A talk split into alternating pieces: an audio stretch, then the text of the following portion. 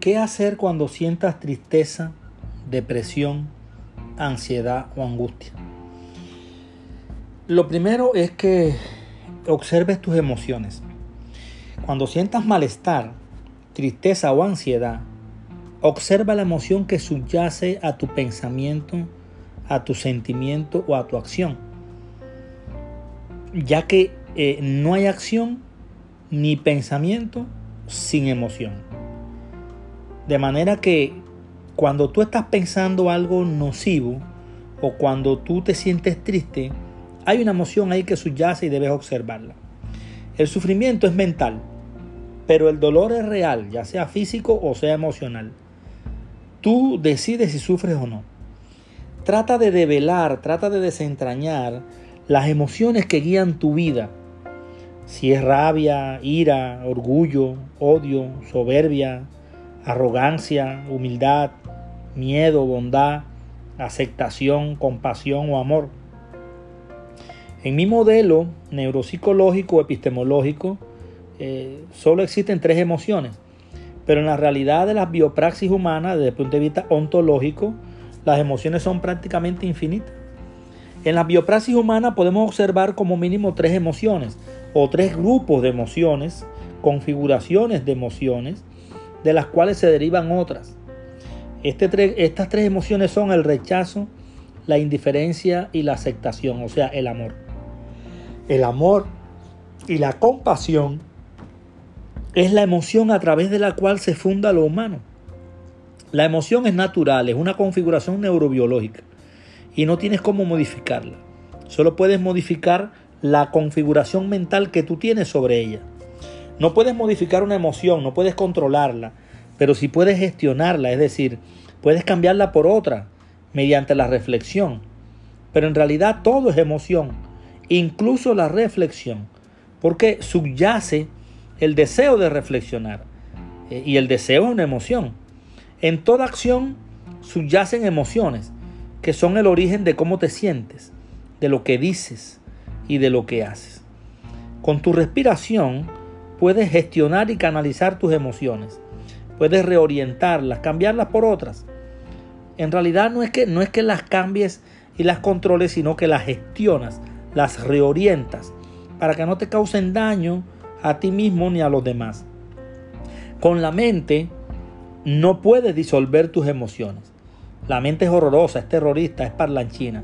La mente es quien genera el sufrimiento porque solo vive en el pasado proporcionándote recuerdos o en el futuro proporcionándote visualizaciones e imaginaciones. Tus emociones solo las puedes disipar y disolverlas, eh, eh, reorientándolas y, y colocando otras en su lugar, viviendo de manera consciente, viviendo el presente. Pero la mente nunca vive en el presente. Solo puedes vivir en el presente cuando observas de manera consciente tu respiración. En ese instante en que tú respiras y observas tu respiración, comienzas a disolver, a disipar y a cambiar la emoción en la que fluyes. La ira, la rabia, el orgullo, el odio, la soberbia, la arrogancia, son venenos, son máscaras del ego. Pero en esas máscaras subyacen emociones. No hay acción, ni pensamiento, ni sentimiento ni reflexión sin emoción. Observar tu respiración de manera consciente es lo único que te permite aquietar tu mente. A partir de la emoción que vives, emergen entonces tres posibilidades de contemplación. En primer lugar, la contemplación mental, que es el pensamiento sobre el pasado o sobre el futuro. En segundo lugar, la contemplación física, que consiste en ver, oír, oler, gustar, tocar. Y la contemplación consciente que tiene que ver con observar tu respiración. Esta contemplación consciente genera una reacción, o sea, un sentimiento, un pensamiento, una acción que casi siempre es de compasión, de aceptación, de amor, pero también puede ser de indiferencia, puede ser de rechazo, de destrucción. La base de todo movimiento humano es la emoción. Lo que sucede es que el lenguaje es insuficiente para expresarlo y ningún concepto es suficiente. Usamos los conceptos de manera lúdica, de manera instrumental, según nuestras necesidades de, comunicación. Pero aquí lo más importante no es el concepto. Aquí lo más importante es comprender que la emoción en la que fluyes determina tu vida y que sea cual sea tu emoción, puedes, puedes reorientarla a partir de la reflexión mediante la meditación, observando de manera atenta y consciente tu respiración, observando conscientemente lo que haces aquí ahora. De esta manera, mediante el reflexionar, mediante el meditar, puedes configurar la bondad amorosa y vivir en la compasión, en el amar, que es la emoción que configura la paz, el sosiego, la alegría, la felicidad. Yo siempre he dicho que reflexionar y meditar te liberan.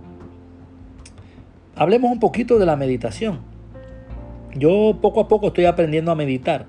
Mi mente se ha vuelto más centrada, ya no se desboca, ahora es más pausada, más consciente frente a lo que hago, a lo que digo, a lo que siento.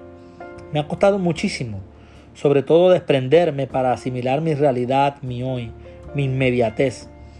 Nuestro sentir no debe tener a priori ni juicios, debe vivir aquí ahora. Eh, si trasladas esto a tu forma de pensar, con toda seguridad te servirá para huir de la depresión. He descubierto que cuando agradeces con profundidad eh, y convencimiento, con fe, a Dios, a la naturaleza, a la vida, cada vez que lo haces, eso te genera una paz espiritual inmensa. Yo lo estoy logrando con firmeza, con voluntad, con decisión, con determinación. Así que te aconsejo que agradezcas mucho, que, que eh, muestres gratitud ante la vida, ante todo. Que desde tu pensamiento eh, visiona que de tu pecho, de tu mente, de tu cuerpo, sale una luz dorada y te envuelve y a la vez la proyectas hacia el exterior. Esa configuración mental de mi ser interno y su expansión a lo externo me ha dado resultado. Eh, también respiro profundo, lento.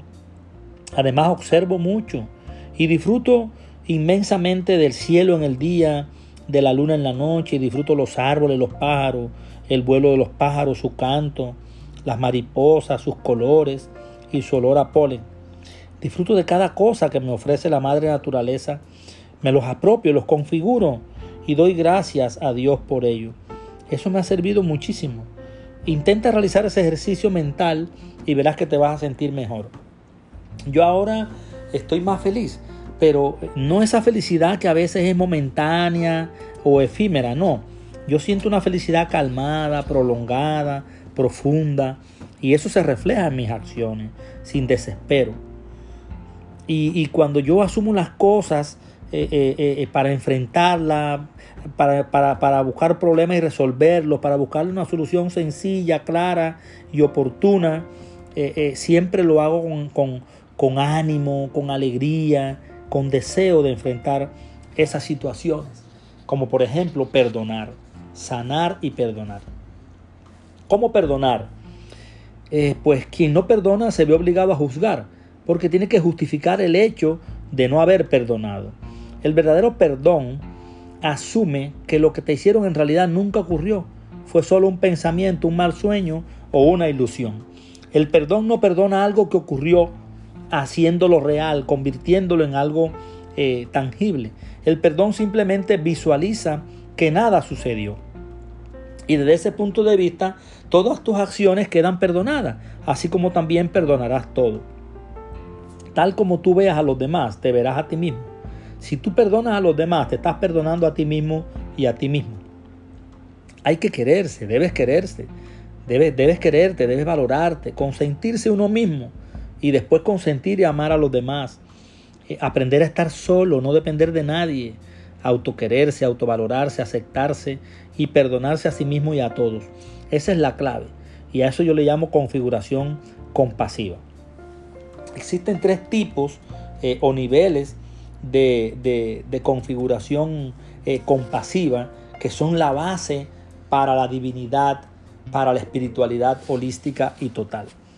Eh, la configuración eh, compasiva reactiva, que es cuando tú configuras de manera compasiva tu primera reacción ante un suceso, ante un suceso que te afecta, pero sin conocer la emoción aflictiva que subyace esa reacción de enfado, de dolor y de malestar. Eh, una configuración compasiva responsable, que es cuando tú dejas de culpar a los demás de tu malestar y dejas de proyectar en otra persona tu estado de ánimo, aceptas que tú eres el afectado por ese suceso, por ese acontecimiento, situación o evento y debes hacerte cargo para resolverlo. Eres el responsable de disolver la emoción que te hace sentir eh, eh, dolor, que te hace sufrir, que te causa malestar aunque la culpa sea de otra persona. El único responsable siempre de tu bienestar eres tú mismo. La configuración compasiva proactiva, aquí se trata de disolver el patrón y la configuración que genera que los sucesos externos nos afecten de manera negativa, eh, que nos hace reaccionar y nos causan dolor y sufrimiento. Es necesario disolver y disipar la emoción destructiva que provoca nuestras reacciones nocivas. Hay que conocer las máscaras del ego para lograr eso, para poder tratar de, develar los vicios que provocan nuestras reacciones negativas y encontrar las medicinas que, no, es más, no es otra cosa que la virtud. Cada vicio tiene su virtud, el perdón, la gratitud, la igualdad, la humildad, la verdad, la compasión, alegría, fe, paz, amor, conciencia. Un estado autocontenido también es una medicina para estos males del ego es importante culminar el proceso de configuración eh, compasiva contemplando esa virtud. Y la configuración compasiva divina que se genera y, se deriva a través de, estas anteriores, de la reactiva, la responsable, la proactiva, tiene que ver con el hecho de develar qué parte de, ti aún no se cree Dios, qué parte de ti aún no se cree Buda, qué parte de ti aún no ha despertado o sea, es vivir el, nirvana, vivir consciente, despierto, atento, en la vigilia, vivir alegre, en paz, en alegría, en sosiego, en tranquilidad, en felicidad. Y, eso es importante eh, y se logra eh, escuchando el silencio, el lenguaje del silencio. Escucha el sonido de tu corazón. En tu vida no importa realmente de dónde vienes y hacia dónde vas. El verdadero origen está en tu interior, en tu corazón. No importa lo que te dice tu cerebro, son solo creencias y percepciones. La verdadera sabiduría solo emerge cuando estás en silencio. Por eso es importante saber traducir el lenguaje del silencio al español. El silencio es la más elocuente de todas las gramáticas. ¿Tú has estado alguna vez en silencio? ¿Ya pudiste traducir al español el lenguaje de tu silencio? ¿O aún es muy invisible para ti su idioma? ¿Puedes ponerlo en palabras? Si lo pones en palabras, como quizás siempre lo has hecho, rompes el silencio. Deja de ser silencio. Los conceptos son no silencio. Ahora, en mi experiencia, he estado tanto en el silencio que escucho fuerte y claro, pues el silencio no es ausencia de movimiento, por tanto hay comunicación. El silencio comunica. Y si tú ya estás en el silencio y escuchas bien, podrías comunicar en español lo que te dice. Es muy interesante, verdadero, y siempre está en tiempo presente, aquí ahora. Pero para quienes no están en el silencio, esa traducción comunicada no es silencio, es ruido, perturbación o impertinencia. Por eso el silencio debe usarse para comprender su mensaje y vivirlo, no para comunicarlo a otros. No existe una verdad universal. La vivencia siempre es personal, singular, personológica, porque cada ser humano lo experimenta de manera diferente. No hay un método, no hay una estrategia. Cada uno accede a la paz, a la tranquilidad y al sosiego de manera diferente. Es cierto que el silencio genera paz, pero no son lo mismo. El silencio comunica y la paz te devuelve al silencio. Yo primero generé la paz y luego entré al silencio. Así fue como yo lo experimenté, pero tú lo puedes experimentar de otra manera. El silencio es ese fragmento de vida donde no hay tiempo ni espacio donde están sucediendo todas las cosas y a la vez nada está sucediendo, donde no hay forma y las formas son todo, donde proviene todo, donde todo se originó. Es la ausencia absoluta de certeza y todas las certezas ciertas. Es donde la paradoja termina o inicia. Depende desde donde lo mires. Es la verdad sucediendo, imposible de atrapar en palabras, pero no imposible de comunicar con ellas, previniendo que no sea atrapada por el cerebro conceptual. Vida y silencio son lo mismo. El silencio me habla y me dice que viva, no más.